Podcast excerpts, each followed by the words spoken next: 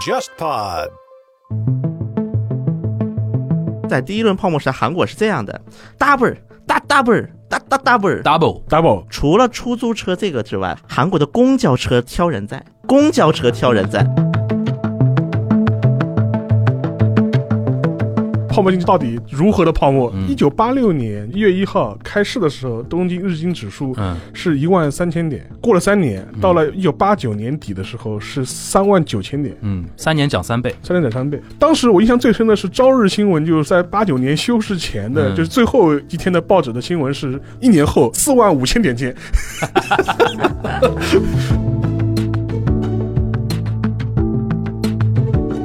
韩国九八年之后，很多人失业嘛，嗯，然后很多爸爸们就穿个西服出去，然后在大街上转。在韩国那段还有一首歌专门是讲我去游戏厅，我爸爸也在那打，对我爸爸跟我说这个绝对要跟妈妈保密，然后保密了我就陪你打。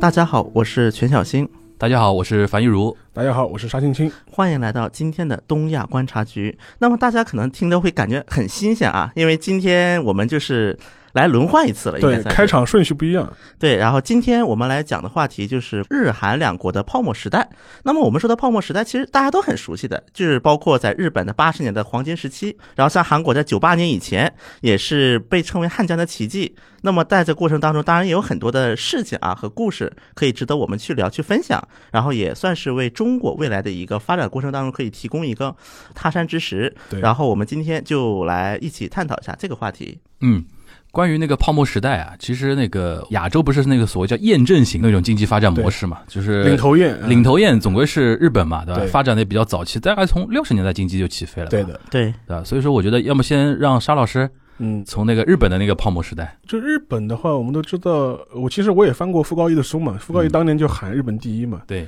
其实日本它整个经济的高速发展，基本上是从六十年代开始，然后一直是到七十年代。七十年代我们都知道发生过所谓的石油危机，这个段时间我们可能对日本的整个一个高速经济发展发生了一个转折性的一个作用。但是，虽然高速的发展期在七十年代可能会受到一些挫折，但是随着那个高速发展的十几年以后呢，它有了很多的社会财富的积累，所以说，在七十年代末的时候呢，开始迎来了一个泡沫经济的一个时代。你可以等量想象一下，就是可能有点类似于我们前两年国内就是经济特别好的这段时间，所以说到处都是钱。虽然好像我们够不到，但我们印象中好像到处都是钱。所以说，整个七十年代末到八十年代这一段时间，随着日本财富的大量的积累，然后整个社会就进入了一个。你可以说是一个五光十色的一个镀金时代，同时我们也知道，可能在八十年代中叶，随着那个广场协议的签订，日元开始陡然的升值，然后日本人突然在全世界变得非常有钱，可以在全世界到处买买买，等于理论上等于增长了一倍财财富富嘛，对了吧。？所以说会有这样一个时期，所以现在我们回头来看的话，会把这段时间称之为日本的那个泡沫经济的时代，就基本上是从七十年代末到八九年、九零年这样一个嗯时间点。所以说这个话题本身就是说是今天拿出来做讨论呢，我觉得。可能也有一点象征意义吧，嗯因为就说是我们中国也经历过了一段的高速经济发展时期，现在可能因为经济结构的调整，然后有疫情，可能各种各样的因素，说实话，有可能那个超高速的发展期可能是已经过去了。对吧？就是我们要迎接一个新的时代的，所以说我们在这个时间点，我们重新来看看当时日本是怎么样迎接新时代的，就当年它跟怎么样转换的，当年日韩是怎么嘚瑟的？嘚瑟的，对， 所以可能更有现实意义一点。对当然，可能我们今天可能也会聊到他们在泡沫经济破灭之后，或者高速发展期过去之后，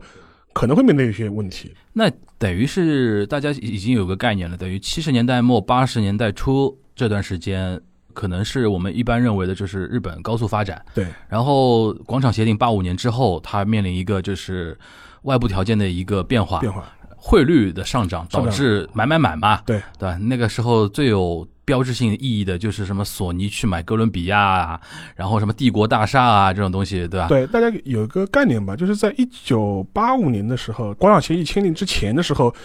一美元是兑换将近两啊百四十、十，两百四十两百日四元。十，对，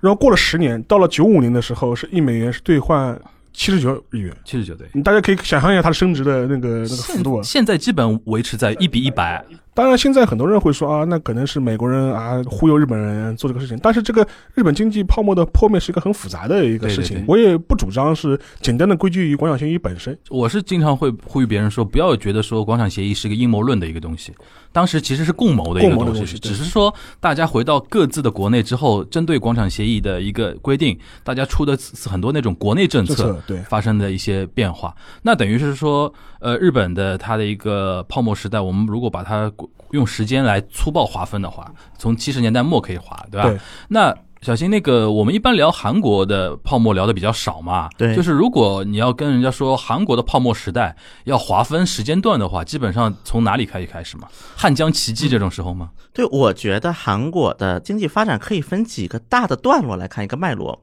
那么第一个脉络就是七十年代开始，大概是到南山的部长们那个时候，就是朴正熙去世到大概到这个时候然后啊。嗯就八十年代初，对，那么这个时候其实韩国的国民收入不是很高，因为这个时期是开发重工业和基础工业的时期。对，所以说，但是它虽然是汉江奇迹，应该说得上作为一个曾经在五十年进行战乱的国家来讲，它应该是有它的一个优势凸显出来了。但是真正韩国被称为亚洲四小龙，就我们都知道这个词，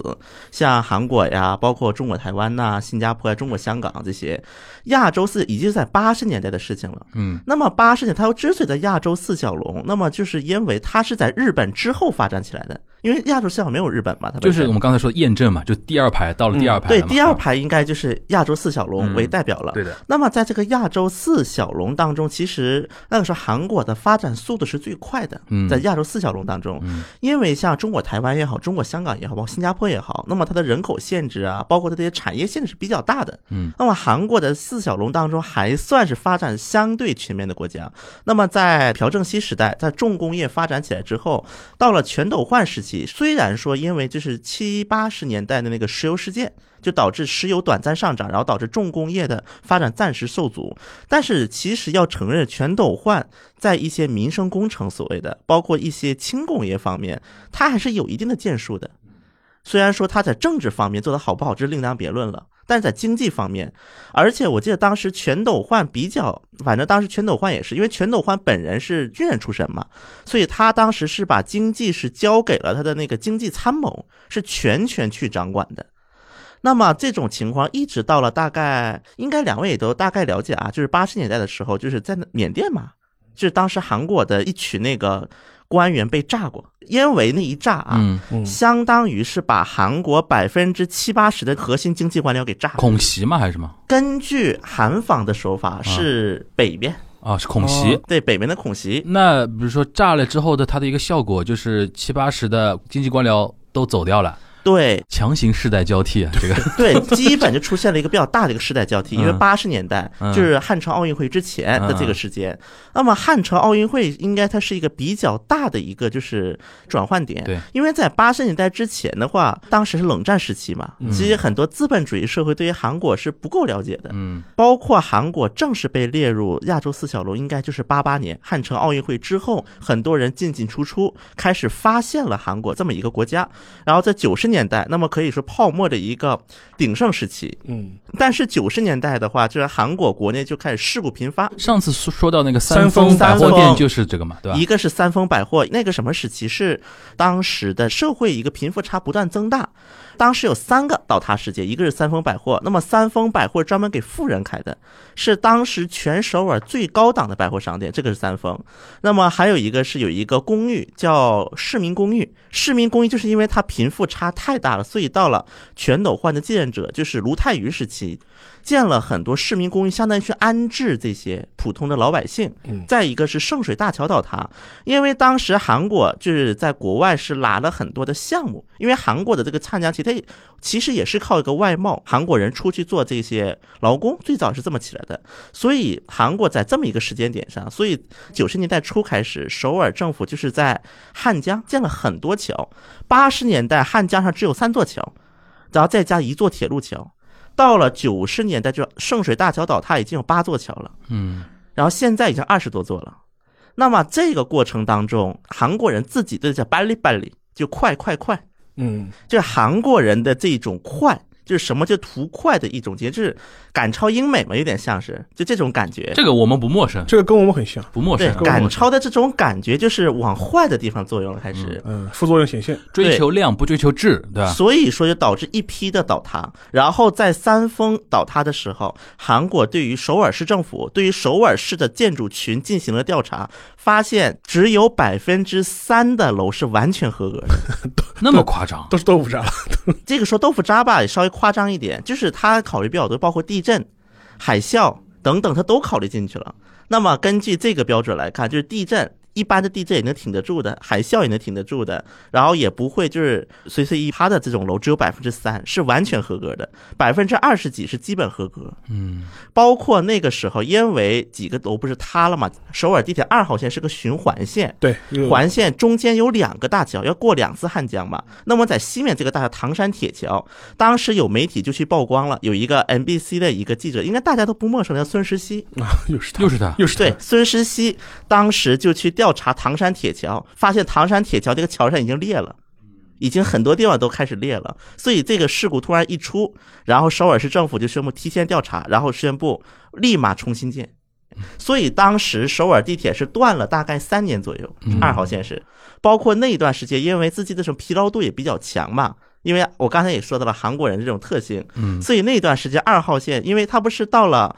江南面的最后一站不就停了嘛，不就过不了江嘛，嗯嗯那么就得倒回去嘛，然后就经常往上撞，至少在刚堵的时候撞了大概五六次，嗯，就是疲劳度太高嘛。所以是，其实韩国一直到九八年金融危机之前，韩国人他讨论最多的话题就是我们什么时候进入发达国家行列嗯，那个时候他是什么时候进入 OECD 的？ ？OECD E 是九六年但是进入 OECD 不是作为发达国家的一个标志吗？之一吧。之一啊其实现在的韩国对于这经济发展状态，啊，那么国际上啊，一些欧美的学者给的定义是发达国家的守门员，最后一道了啊，对，，就是过了韩国你才能算发达国家，嗯嗯嗯，叫发达国家的最小值，下限对下限值。下限制，但是的话，他他那个标准是什么？他是按那种人均 GDP 来来，呃，一个是人均 GDP 加人口，人口数量超过两千万，因为我觉得发达国家你不能用纯 GDP 来聊，对因为纯 GDP 的话，如果像油国，像油国那帮人人均很高的嘛，对没有人说油国是发达因国为家，它的工业体系不完整嘛。OECD 有一个比较客观的地方，它是一个工业国的对一个标准工业嘛。国标准，它为什么会参考你的人口？就是说，你的产业一定要到一定程度之后，你像刚才小新提到一点，就是四小龙里边为什么韩国会特别快？因为它纵深大嘛。对，相比另外三三条龙的话，它纵深比较大，然后人口也比较多。刚才那个小新提到一点，我觉得我特别感慨的一点就是。其实泡沫时代，我们可能一开始会想到的是那种光鲜亮丽的那一面，其实有的时候最多的是欠了很多债嘛。对，其实你刚才说到那个韩国欠了很多债，比如说在城市建设那个层面，它欠了很多债。其实日本也有。对我脑子里想到的就是一些工业病，对公害病，对吧？公害病，比如最有名的水无，就是在九州那边的，对对，工业排放导致了一些老百姓获得了一些那个，有点像我们那个挖煤的时候对那对种对尘对肺对病神啊，肺这病个这种，就类似于工业伤害。然后这些官司到现在很多还没打干净。就日本这个时间段应该是在60年代六十年代就更早就六十年代的话，基本上是属于像类似的这种副作用体现最明显一点，而且更知道六四年东京奥运会嘛，嗯，所以基本上六四年前后的东京也是属于大拆大建的状态。其实六四年跟八八年就是两个国家城市的奥运会，其实是两个对标对志性对的对标事志对，情性特别像这一点。我在一八年那个平昌冬奥会之前，嗯首尔市政府每年在新年都会有一次针对外国记者的一个记者会，就恳谈会。嗯，在一八年那一次，我记得我就问朴元淳，我说你怎么看待就一八年即将举行的平昌冬奥会？然后他就跟我从八八年开始讲，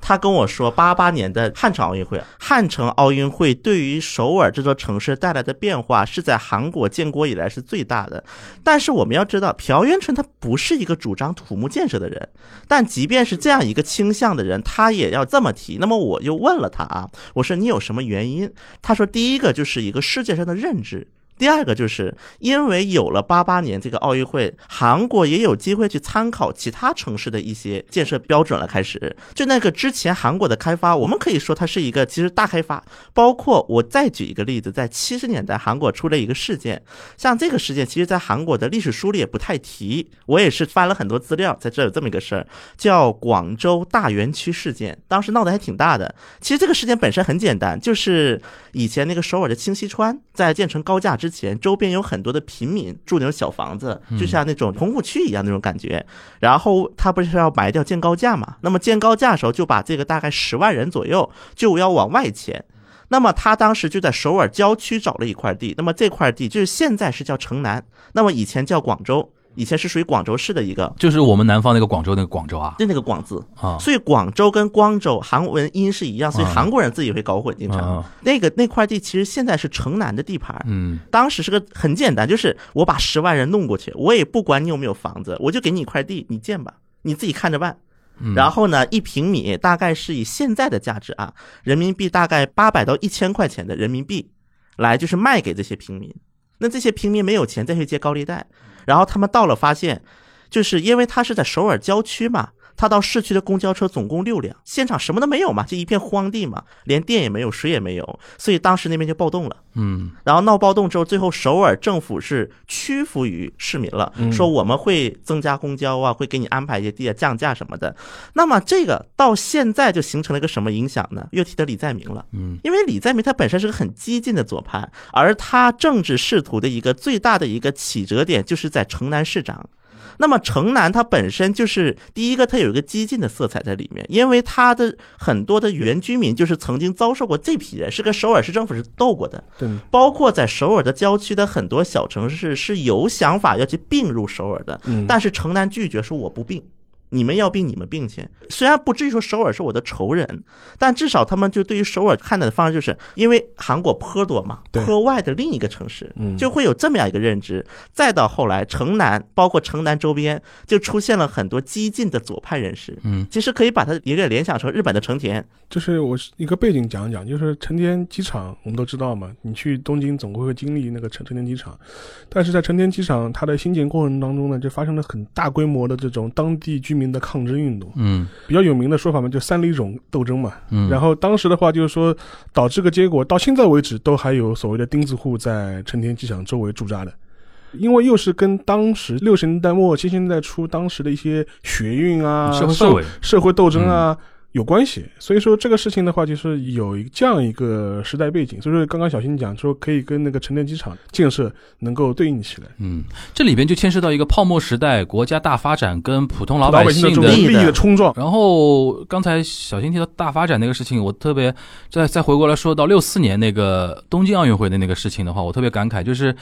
那个日本当时为了准备六四年那个奥运会，也建设了很多东西嘛。你比如说那个新干线，就那个时候出来的嘛。对。然后那个民生高速，啊，对，民生高速也是为了奥东京奥运会嗯去建的。嗯嗯等于是日本第一条新干线、第一条城际高速，嗯，全部都是为了奥运会的献礼工程，好像东亚国家奥运会这个东西就成为某种建设的一个起点。还有世博会就某种意对世博会义啊应该算是韩国办过世博会吗？嗯办过大田大田哦，大田田，大田他那个93级别是是级那别个，第一级，好像爱知跟那个上海上海世世博博是好像是最高级别的那种。它有两个级别，对对对世博会有两还个有级别还有。大阪呀，啊，对，爱知跟大阪在日本办的这两届跟上海这个是属于同一同一级级别的吧，的对它这个级别是这么一回事啊嗯，它这个级别是两个级别。那么在就是比较高的一个级别叫公认世博会、对对对注对册世博对对会对这个说法啊对。嗯那么公认世博会是五年一次，一零年、对对一对五年是五年一次。逢五逢零，对，那么这逢五逢零的情况下，那么参加这些世博会是要，比如说我一些小国过来，那么原则上就这个出钱的主体不一样。那么说白了，像中间的这些所谓的注册世博会，我只要打一声招呼，然后再竞选一下就能办，因为它是在五年之间是可以插播的嘛。嗯那么插播过程当中，而且比如说国外要来，比如说什么中国呀、日本要来，那么这个注册世博会是要是本国出钱的。就比如说我韩国要邀请你中国过来，那么展馆要我韩国出钱。嗯，给中国建。但是如果你是来到那种公认的世博会的话啊，就五年一办的一种大嗯的，规模比较大，六个月的，六个月为期。那么这种世博会的话，它就是原则上你国家自己出钱，只是说当时一零年上海的时候，那么考虑到一些非洲国家、大洋洲国家它的一个补资产贴嘛问题对，就就补补贴嘛嗯贴了一部分，确实，但原则上是要各个国家自己出钱。嗯那么韩国本来是一零年去跟上海去争在丽水。要对跟对上对海对争对，，好像有这么回事。，对，后来就是没有争过上海，最后就在一二年嗯就办了丽水世博会。嗯那么韩国是办过两次世博会，但是其实韩国虽然这个办世博会级别是低一点啊，嗯但是我感觉韩国人，尤其是对于九三年的世博会，他们印象还是很深的，嗯因为本来大田就是一个科教城市。而且很多韩国人对于九三年世博会，他之所以印象深刻，还有两个原因。第一个是韩国政府出钱让各个学校就是春游全去大田了；第二个就是韩国的第一条磁悬浮是在九三年大田世博会展出的。就国家高光时刻高。光时刻。另，外一个就是三星被韩国人真正打入脑子里是在九三年世博会。九三年世博会当时三星办了相当大的一个展馆，因为在九三年之前，韩国人对于三星的一个印象还是说还比 LG 差一点。因为韩国人的根深蒂固的思维，他觉得白色家电方面，LG 是要领先于三星的。那么在这么样的一个背景下，三星办了很大的一个展馆，然后去吸引更多的人，外加上之后在智能手机、在半导体它的方面的一个赌注的成功，才导致三星的一个地位在韩国的一个颠倒。嗯，因为那个时候毕竟还没有芯片嘛，你说九三年还没有手机，但所以说那个时候三星的一个企业形象的一个起步点，就是在九三年的大田世博会。嗯，现在还有什么遗迹吗？大田的世博会的原有原有址大田科学公园，不是，那我就发现东亚三国路数都差不多。嗯对因为因为我们都知道那个七零年那个大阪世博会，其实某种程度上也象征着日本太阳之塔对日本成为了一个就世界第一嘛，就是 number one 嘛，就是拿在到入场券了但是六九年、七零年就已经超越了西德，成为了嗯资本主义世界第二嘛、 ，GDP 第二，对， g d p 第二嘛。如果苏联不算的话，就是说，呃，所以说这是一个很标志性的事情。而且七零年的时候，当时正好是有很多，呃也是一种未来展示嘛。樊总讲那个太阳之塔太嘛，阳一之个塔很诡异的一个、很诡异的一个造型 造型的。现在你去大阪，它也是一个景点。这个这个嘛，我觉得中日韩好像都是这个路数。对，上海那个可能利用率可能更商业一点。对对对，上海那个现在那个世博，原来一些园区都变成什么办公楼啊，然后那个对现代美术馆，对，就对一个烟囱那个地方啊，对对对对对对就对，最多变成那种艺术馆，然后哎宝光大舞台，，对，那我想，比如说我们刚才聊了很多的，比如说那种大的一种叙事啊，泡沫时代其实跟每个个人或者说跟一些时代的记忆也有一些那个这方面，大家有没有一些趣事？因为我经常在节目里边跟大家科普一个事情，就是那个当时泡沫时代嘛，嗯，因为日本坐出租车是很贵很贵的对哎然后那个很多人排队招出租车，出租车还挑客人，对然后那个客人怎么办呢？就是晚上拿一叠一万块日元的纸大钞币大钞，然后在空中甩。晚上你看不掉怎么办呢？我把这个一沓日元给点着了，在那边甩，啊，韩国对这然一后司点机就挺过来了。这一点韩国跟日本有点像又不一样 就，我就是说，嗯这这一趴，接下去这一趴，我们来聊一聊，就是类似于像这种比较狗血的那些个人记忆的一些事情，比如大家呃平时呃看到的一些资料什么，可以跟大家稍微分享一下啊。我先说出租车吧，嗯刚才提到日本嗯嗯我先插一个小问题，啊韩国出租车现在起步价是多少钱啊？三千八百韩元，不贵啊，相当于大概人民币人民币二十多二十块钱嘛，对吧？啊，所以说很多人来上海就觉得上海出租车好贵啊。那你继续讲那个，九十年代初，在第一轮泡沫时代，韩国是这样的：只要问那些年纪稍微就是那种中年人士吧，他嗯们都知道一个词，double，大 double，大大 double， double double 对就是，double 是两翻倍，就翻倍嘛，大 double，就是翻翻倍四倍啊，四倍翻番大大 double 啊，翻三番啊。啊，多付你钱的意思对啊。对对对，九十年代它还有一个问题，除了出租车这个之外，还有一个点是，那段是韩国的公交车挑人在，啊，公交车哦公挑交人车在怎。么挑人法？因为在李明博当首尔市长，把首尔的公交体系改革之前，首尔的公交是第一个走得越远，付钱付的越多，嗯而且远了更多之后，它就会翻倍的挑，嗯，啊，这这就是如果你进的话，我不让你上，对吧？不是进不让你上，比如说是从首尔市区啊到首尔郊区的某个城市，啊，这夜间公交车，我对先举这么一个例子，那么它都不进市区了，比如说它终点，它是那个车库是在郊区那个城市嘛，郊区它理论上它应该开到首尔市区，然后再调回去，因为韩国的公交车都是这么调一圈才算一一轮。那么我不到市区了，我到距离这个郊区城市最近的首尔地铁站就停了，反正人都快上满了，我就直接从这个地铁站调回去。嗯，韩国人也知道这个，所以他们也坐地铁先坐到距离郊区最近的嗯地铁站，然后我在这里上，然后那个车就直接折调回去。上海我记得有一段时间也是公交车，因为那个收费那个问题，你记得吧？有一段时间公交车挺乱的，因为那个时候公交改革嘛，就是司机跟售售票员的收入跟你的那个卖票的那个收入好像挂钩了，挂钩对了，对，就导致那个服务好像水平有点下降嘛。对现在等于基本上大家都是按照一个统一标准，统一标准来弄了，呃，所现以在说好所像以说上就海不着急了。市区公交基本就统一两块钱了。对啊，对原来有一段时间，它也不是两块钱的问题，它有的时候就是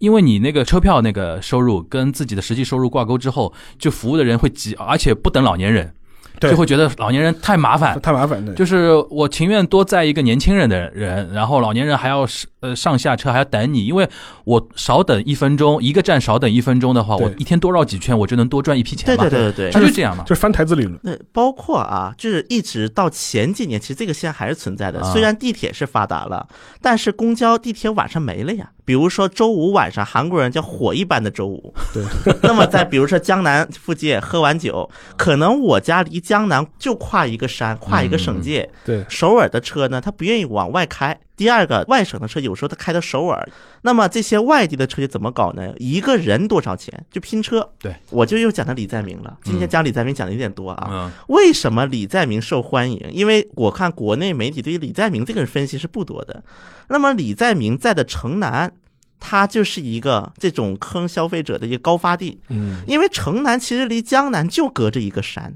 它的一个融入程度也很高，但是就是因为城南长期以来这种无秩序的状态持续，就包括城南市长当时欠了好像一千亿韩元，然后又拿八百亿韩元建了个新的市政府大楼，就这种事情很多。李在明上来之后，把这些事儿是真的是抓了一遍，包括什么出租车坑人呐、就当时李在明说了，城南市出租车哪个再敢，你给我打电话，我直接把这个出租车执照我现在吊销。这是几十年代的事情。就是前大概一二一三年了，就这种问题一啊直持续到了一三一四年。这个问题持续那么久啊，我以为是九十年代的事情啊呢。只是九八年到零零年这段时啊间是确实，因为大家都火不起了，嗯那段时间是大概九是九九年末，嗯韩国就开始出现了那个互联网泡沫。那段时间，那个孙正义，嗯，孙正义在九十年代末零零年代初经常去见金大中去。他那个时候崭露头角了嘛。对，刚刚冒出对来，，一个是孙正义，一个是比尔盖茨，嗯他们俩应该相当于是金大中的过常客。嗯对，每次过来洗脑就说互联网、互联网、互联网，嗯然后导致金大中就拍板了，说我们以后要搞互联网嗯，然后韩国的网速才成了世界第一。不过你现在反过来看嘛，这也的确为韩国在经济危机之后闯出一对条路 了嘛，但是为什么韩国到零零年底才把那个 IMF 就是还还上的钱还上？有一个原因就是因为后来互联网泡沫不是灭了嘛？对，但韩国的互第一联次网泡沫时间不是很久，大概九十年代中期，就是那个科创板出来之后，开始有一轮泡沫。他没赶上第一波嘛。对吧对，然后后面没过多久就灭了，所以嗯除了炒股这些人和嗯搞科技创业这些人亏得很惨，嗯其实其他人就是都还还好就就还好了。因为嗯呃，我还补充前面那个樊瑞讲，那是甩着万元大钞拦出租车，嗯它这样一个大的背景，因为前我们都前面讲那个日本那个八十年代泡沫经济时代，但我觉得还是要给大家一些具体的一些数字，让对大家对有个对感性的认识，对这个泡沫经济到到底如何的泡沫，有有多泡沫，有多泡沫。嗯一九八六年就是一月一号开市的时候，东京日经指数嗯是一万三千点，嗯过了三年，到了一九八九年底的时候是三万九千点。嗯，三年涨三倍，三点点三倍嗯， 大、大家有着这个概念，股市是这样子。然后还有一个概念就是说是有一个可以考虑的是，当时就是说是八六年的时候，当时日本全国的土地资产的总额，嗯基本上已经呃略微超过国内生产总值了。嗯，然后到了地价超过 GDP，超过啊 G G D P，过了两年，然后到了八八年的时候，嗯地价已经是 G D P 的一点四倍了。嗯。嗯，所以说你就可以看到一个一个股市一个房市嘛，你看泡沫的最基本的两个标准嘛。有一个说法嘛，就是说泡沫最高潮的时候，整个东京的那个房价、地价加起来能够买半个美国嘛。嗯我上次看到个说法，就是说当时这野村证券的有一个董事长吧，名字我还想不起来了。嗯，因为当时我们知道野村证券是一个日本很大的一个金融企第业一嘛，大了吧？对，然后他在美国、在欧洲都有对他的分部嘛。就有一次，当时八十年代末的时候，当时他时任的那个老总跟美国来的同事就是吹牛嘛，嗯意思就是说东京的皇居的价值、地产价值，就是皇宫啊，皇好宫嗯嗯皇宫这个地方已经超过了加美国加州所有的。那个是千代田区的，对，现在人区、嗯就是超过了美国加州所有的房地产的价格，以及纽约证交所所有的股票价值的价值，啊，千代田区好小一块就，疯到这种程度嗯，了。就是千代田区很小一块的，所以说你就能看出当时的一个所谓泡沫，为什么就是钱多到这种程度？嗯你就是可以去烧那个钱去找出租车嘛。对你看三年股票翻三倍嘛，就是说我们现在的那个听众可以自己想象一下，我们 A 股现在翻是三千现在点，你说现在是三现在三千三年以后。后将近一万将点，近一万点，什么概念？还听什么节目 啊？快入市了，快开户 对的，赶紧去听那个什么锦湖端的那个，Money Talk 对吧？所以说，我觉得这是一个很指标性的数字嘛，嗯就是你能看出来对当时的泡沫到这样一个程度。对，而且还有一点，就因为刚才沙老师提到的，就是外汇的一个上涨，对就是日本人突然发觉自己手里这些日元啊，国际购买力突然增强。对。然后从大的方面，比如说买很多海外的一些企业啊，对对吧？很多人那种阴谋论嘛，就是说美国人当时啊那对对个对很高的价格卖给你，当你泡沫破了之后，我用很低的价格给对回收超的超。超回来这东西我觉得有点过于阴谋论了，对对吧？就是谁也没知道，不知道后面它就这样破掉了。因为之前我们在节目里也提过，当时就日本它股市下跌或者房市下跌，它的经济的硬着陆也是有它日本国内操作有问题的地方。嗯就是当时的日本央行就是说是操作有点过猛了，就是它对对为了要去泡沫、挤泡沫，就操作上面有点过于粗糙，嗯然后过于猛了、生猛了。嗯，所以说，基本上来说，日本泡，如果你从股市的角度来衡量的话，日本泡沫的经济的最高点是九零年，九零年，股票最高的时候是到四万四千点，就是到现在为止也是日本历史上就是顶峰顶峰。嗯，但问题是在九零年初飙到呃四万四千点的时候，当时的日本国内的舆论氛围是所有人都认为还会继续涨。，对对对，对对对，在泡沫当下，没人会觉得会破的。当时我印象最深的是朝日新闻，就是说是在八九年休市前的，嗯就是最后嗯，一天的报纸的新闻是标题是说一年后呃四万五千点见。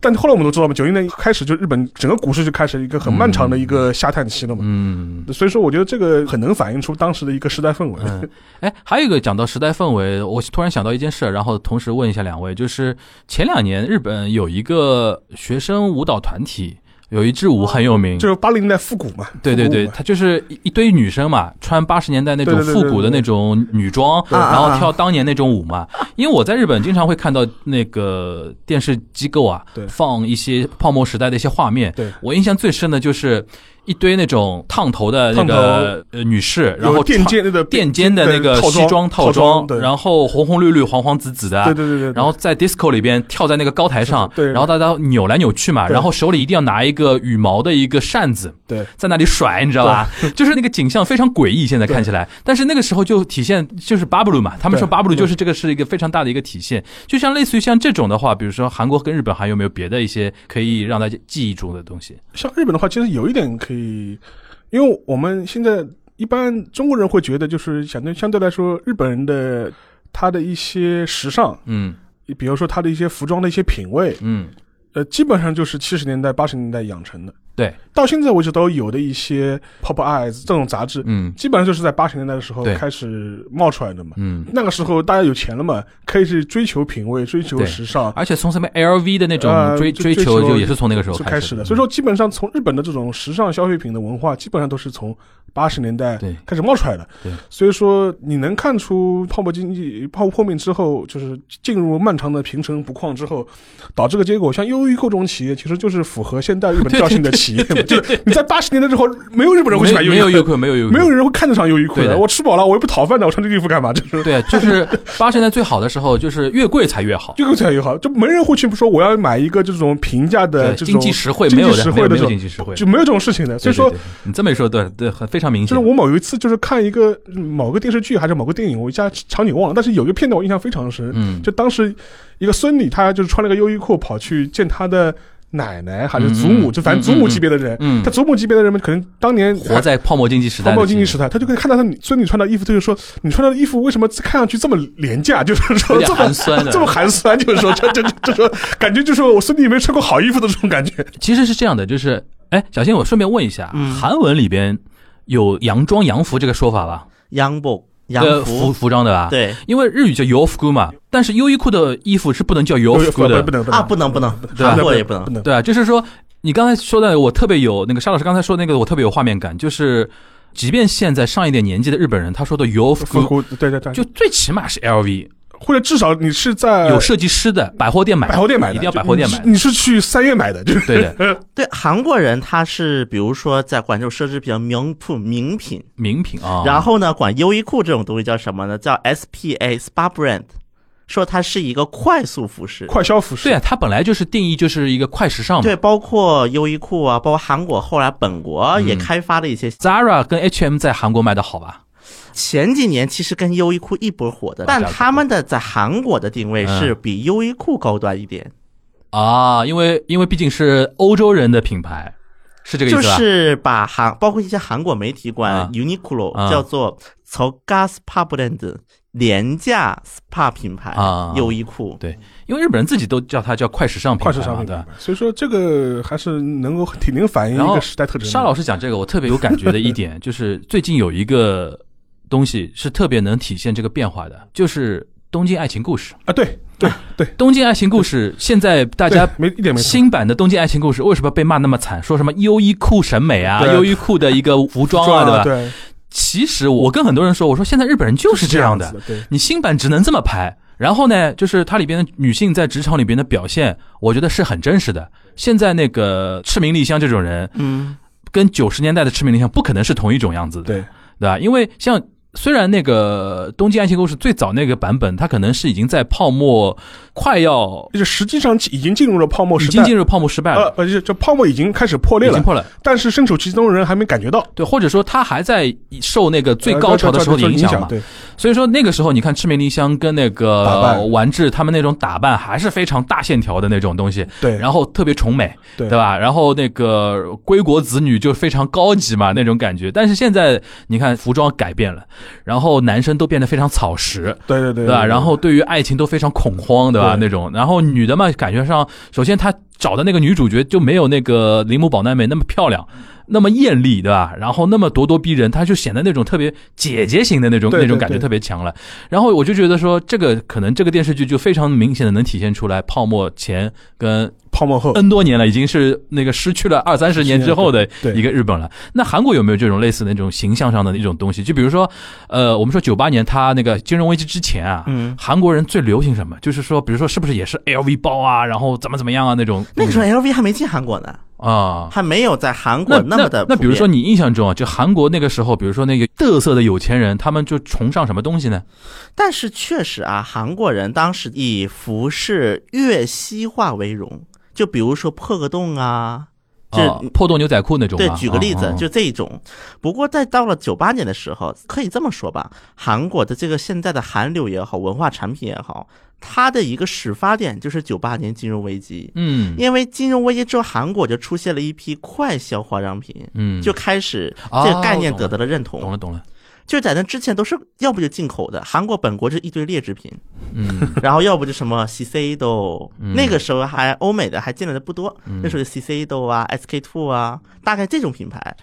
然后的话，大概在九八年这个时候，就是这种概念得到了认同，应该说改变了韩国人的消费观。嗯举个例子，比如说最早的是那个 The Face Shop 飞驰小铺，中文叫，然后 Misha 迷上这些牌子，在他们创始之初都是这种大街上开店，你可以把它看成快时尚服饰的化妆品版。就是有点像香港的 Sasa 那种。啊，对，但它是一个一个品牌，像 Sasa 它是一个商场，对，它是一个品牌。对对对，就是，但莎莎也是做那个化妆品嘛，对吧？然后像屈臣氏嘛，做那种日日用品啊，那那种感觉。对韩国是这个开始受，包括本来在就是一到九八年之前，韩国对于就韩国本国的电影市场是持一个开放政策的，总体是对就是慢慢的废除一些限制。嗯但是到了九八年的时候，一方面韩国电影人没钱了，嗯因为那个时候韩国的经济主权已经不在韩国政府手里了，就是韩国要做任何经济政策，韩国政府说了不算。有一个最典型的一个场面是什么呢？九八年韩国去找 IMF 借钱的时候，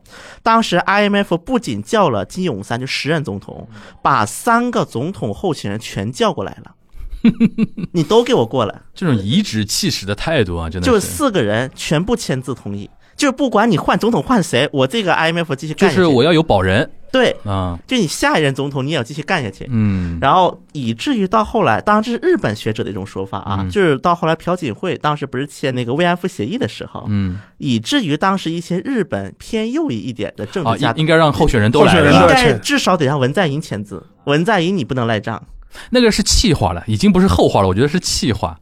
就是因为因为后面那个文在寅上台之后，就是在日本人眼里看来就是反悔了嘛反悔，了嘛？对，所以说，当时就这么样的一个情况下，但是韩国又不能就是不给美国就海外资本的面子。嗯韩国为了吸引海外资本，是将韩国消费者金融或者叫高利贷，嗯取消了限制利率，这么样一个时代背景之下，那么韩国人当时又不能把这个开放的国策给它废了。对，唯一的一个方法就是把国产片的那个就是 screen quarter 叫做就是上映配比制再次上调了百分之四十五。那么在这么样的一个土壤之下，韩国的电影才开始一步一步的有了一个，第一个是韩国电影自身有了机会，第二个在那一段时间，韩国三大经纪公司开始进入中国等等海外市场，就是很多中国人的眼里最早的韩流明星 H O T， H O T H O T 在北京在工人体育场办演唱会，零零年的时候，嗯，当时是那种情况下，那么他能想到的市场除了日本就是中国了。那么中国那时候刚建交也没多久，包括中国的一个流行文化，在那一段时间被中国香港和中国台湾。被那个长期的占据着嘛，应该算是，所以说韩国人当时就这么进入了中国市场，也就是说，这一笔资金成为了后来韩国，尤其是 idol 文化发展的一个起步资金，就成了。嗯然后那个之后开始，韩国人对自己文化就有了自信，然后就开始什么去东南亚呀，去美国呀，所以这是有一个进程的，它是不。过这样说起来啊，就是说，虽然经历了九八年金融危机，但韩国各方面都是有种浴火重生的感觉但是韩国的民众生活，就啊，没有浴因火为重生。对，因为那个时候开始，韩国就出现裁员呐、非正规就临时工啊，是从九八年出，九八年之前，这个日本也一样，就日本九十年代之后开始大量出现了派遣制啊，因为之前的话就是派遣员工很少嘛，基本上全是正式的会社员工嘛，按我们中国人的讲法就有编制了的。嗯，但是那个时候之后才开始大量的派遣员工，然后这种自由职业者打零工、打短工这种时代也开始出现了嘛。但是韩国跟日本还不太一样啊，日本当时的一个企业文化就是企业是家，对啊最，早的时候对，啊韩国还没到这一步，嗯，韩国也会裁员，嗯但韩国当时的裁员也是违法的，就是不得已的时候，但是要裁，但还不跟日本一样，日本是基本就把你养到老，就是正式员工的话。然后当时包括在韩国，当然因为九八年之后很多人失业嘛，嗯，然后很多爸爸们就穿个西服出去，然后在大有街有上转。有然有，后在韩国那段还有一首歌专门是讲，就是我去游戏厅、嗯去那个打那个什么，碰到老头子了，对，碰到我爸爸，嗯我爸爸也在那打。对， 시험을 망쳤어 어우 집에 가기 싫었어 예배됐어 오락실에 들어갔어 어머 이게 누구야 저 때머리 아저씨 내가 제일 사랑하는 우리 아빠 장난이 아닌걸 또 제가 然后呢，我爸爸跟一样我的一说样的，一样的，这个绝对要跟妈妈保保密然一样后的保密了我就陪你打。 수가 없어 엄마에게 말하지 말랬어 一样的，一那样的啊韩，国有这么首歌的，因为像日本的话，类似情况很多嘛，就是说。什么梳妆打扮，就是西装笔挺，出去公园里坐一坐一天，对再回来坐一天再回来，这个其实蛮多的。我因为像一九八九年，就是平成元年的时候，当时呃世界五百强企业嘛，就市值最高的企业嗯，前五名全是日本企业，对对第一名是那个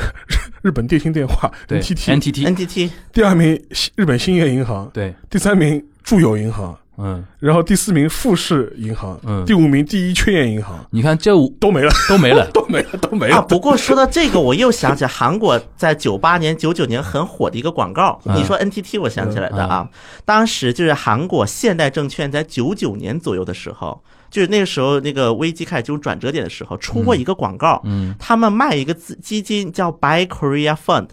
嗯购买韩国基金。嗯，那么这个基金它的广告就一句话：大韩民国整个国家还不如日本的一个公司吗？他把韩国就是那个全国的市值嗯跟 NTT 去比，对对所以说我们一个大韩民国还不如一个日本企业嘛。然后后面就说我们一起相信大韩民国的潜力，爱国证券，爱国证券。然后像八九年的时候，前面讲是前五名，全是全是日本公司、对啊，，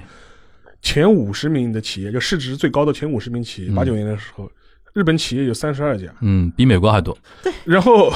到了二零一八年底，就是对我我也我也看我也看二了零一那零个年初的时候，那个统计的那前五名就变成了苹果、苹果、亚马逊、亚马逊，谷歌，就 Alphabet，对然后那个微软和 Facebook，对然后日本企业就是不仅从前十名里全部消失，对，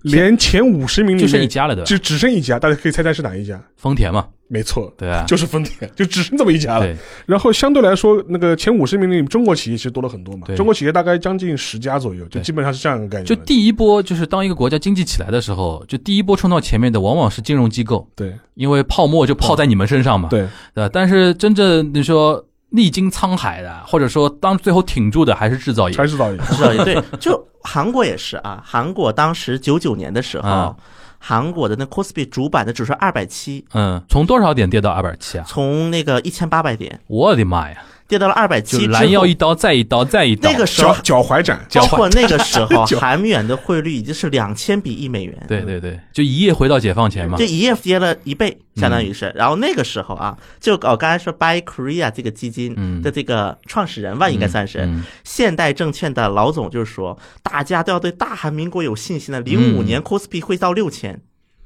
相当于他现在的意思是九九年二百七的指数，零五年会到六千。嗯，我觉得他这个可能比日本、中国喊的都大了，这口号要涨到六千的话，有多少倍呀、三十倍了，要涨三十倍，对五年内。然后当时这个 Buy Korea 这个基金，其实买的人都亏了，基本是短期都亏了。虽然你能留到现在的话，应该是能赚的。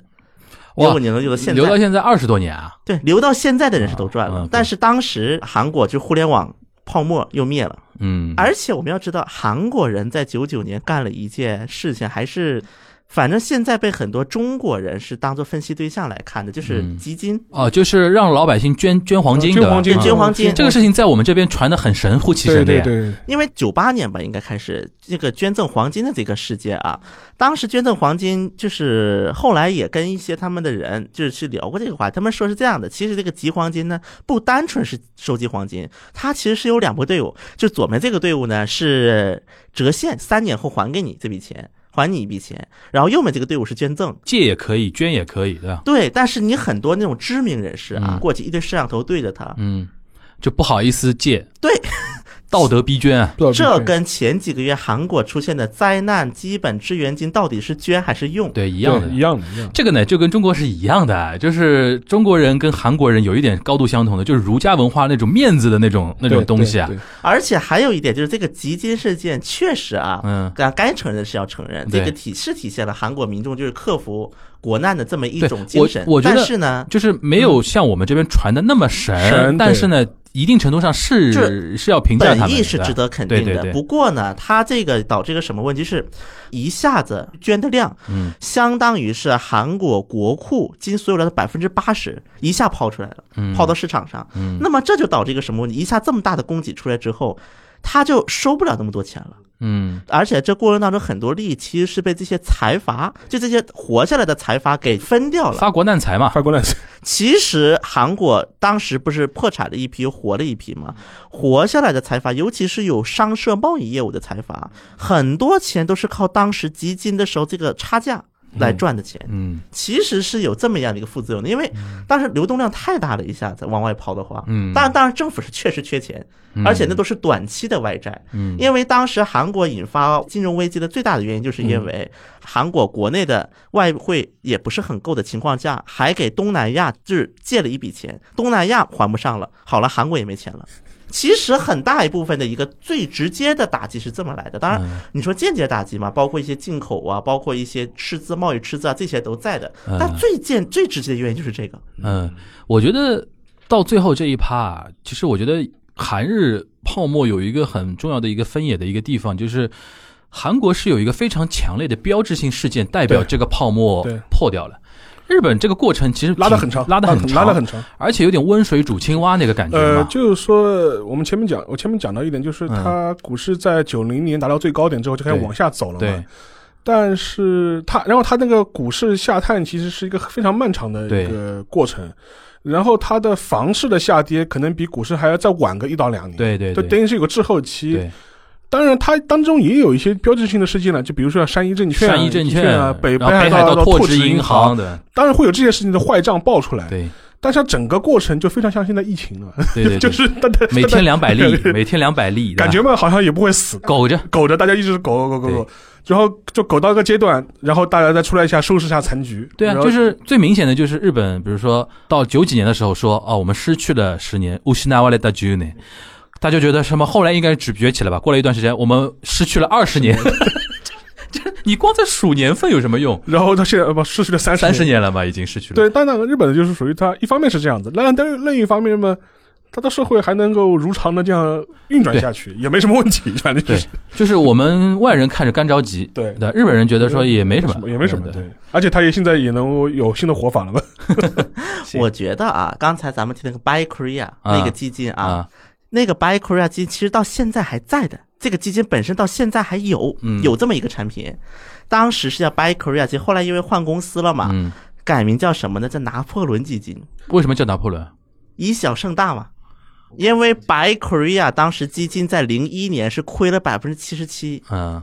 但是我先说一下啊，我刚去网那个官网看了一下，嗯，现在的盈利率是百分之三百零三，相当于每年涨了百分之三点五。嗯但问题是，现在就是九九年存的钱，到现对啊在只剩了百分之零你要点考八虑。到年年年化率嘛，这个东西，对吧？而且当时存的那么多钱，对吧？到现在还在这个基金里的只有百分之零点 八了，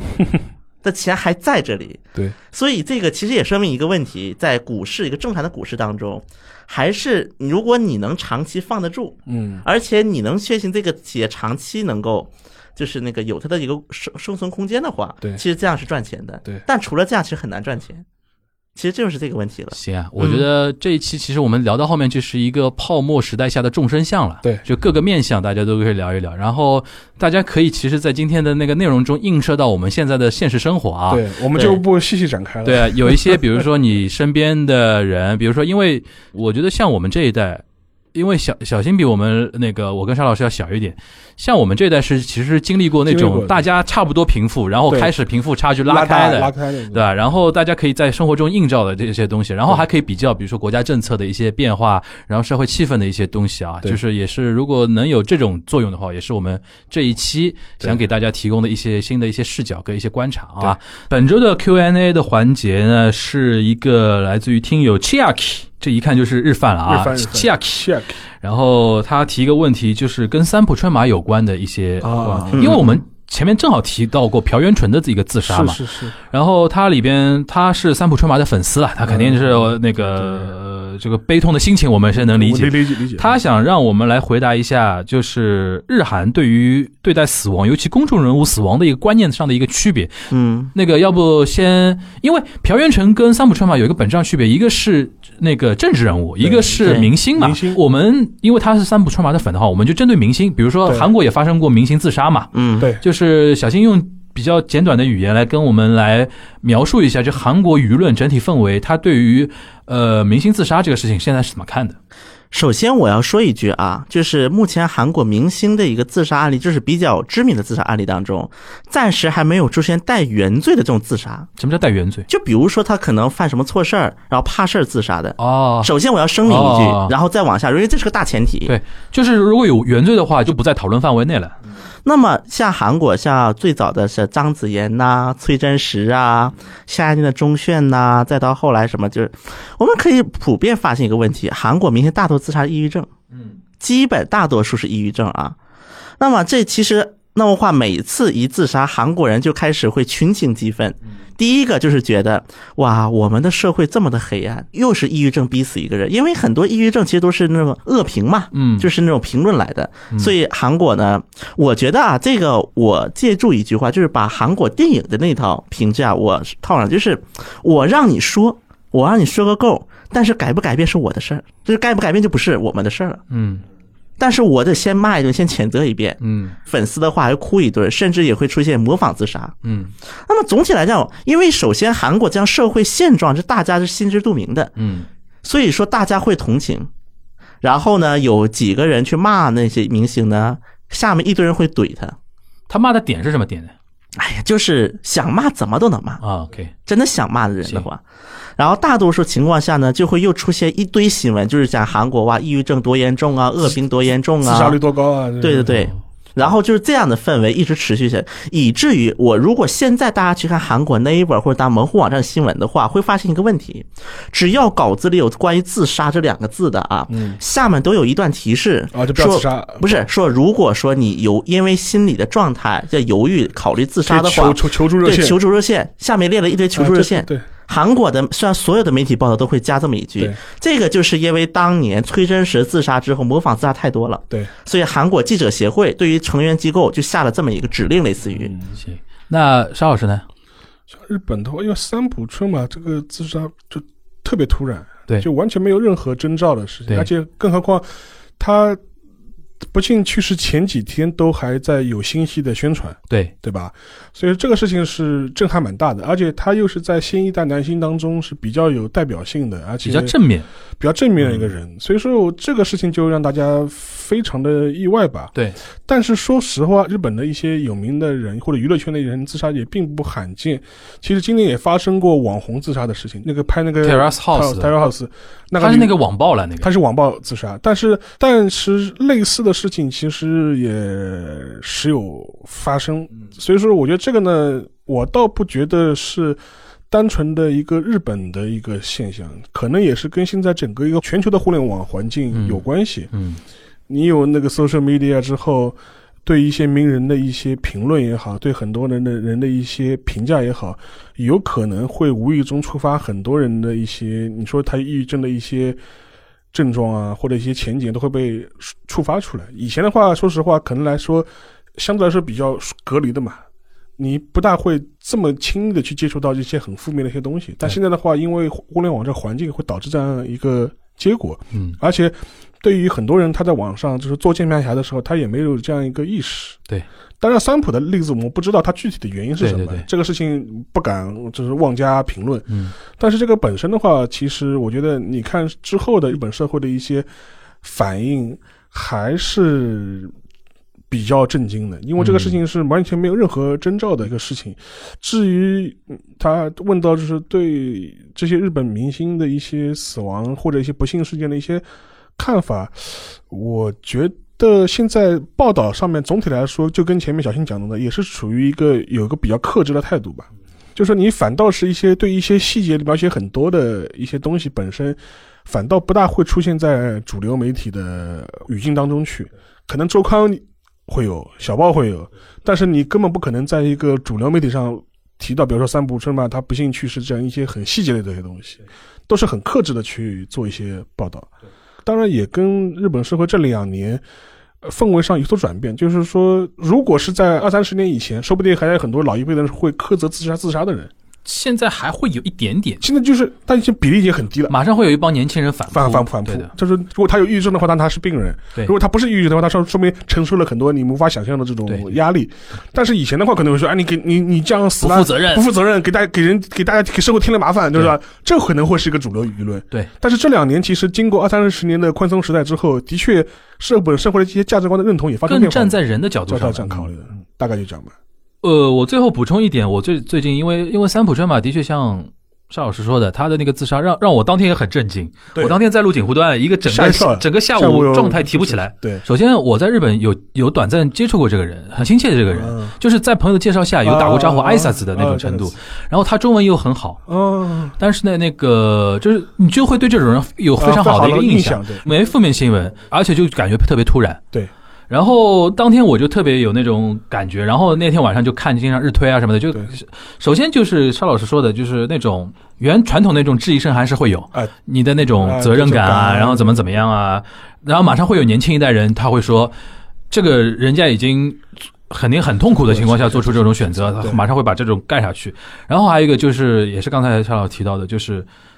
任何在写细节和在探探究究他自杀原因的都是小报。对，全小本，传统媒体都很克制，对，就是这个事情没法聊了。这个事情，你对又不是他本人，没有人经历过那个事事情的话，没有人任何人有资格去过多的评论这么一件事情。而且反正就他的祝福就好了而呗。且他触取的一些原因，可能是一些很私人的原因。对，啊，你没有，而且他的人就已经死了嘛，你有你有什么？甚至可能就喝醉了啊，对都可都有可能，对就是不用再去这过一度点，评论韩国跟日本还不太一样，在嗯于、一方面韩国民众的反应是这样，但韩国的媒体可能现在稍微克制一点了啊，嗯尤其在四月号之前那一段时间，真的对于明星自杀那挖的呀。就是大家都喜欢猜，大报小报不管了，就是都去吃猜，就是吃人血馒头，但对都是在猜，就就是是这个事情的一个大爆发就在四月号期间。流流量嘛，就是还是那个媒体还是有一个就是嗜血性的一个东西对。对这个东西我觉得就看整体社会是氛氛围。围了。对如果整体网民大家都没有那种吃瓜心态，而是反而谴责这个东西的话，但我觉得韩媒国体很媒有体意媒思体的会是收什么敛。呢？没，就是网民下面一片骂，但我媒体照发，骂归骂，照发归哎对照啊，因为发，骂也是流量呀。就是你懂我意思吧啊嗯包括有一种情况是这样的，就是最早我提韩国媒体生态的时候提过一句话，韩国媒体的。从业人员普遍有一种就是先民心态，就是说我是比你懂的，所以你就要看我的。嗯，就是你说什么的是因为你不懂，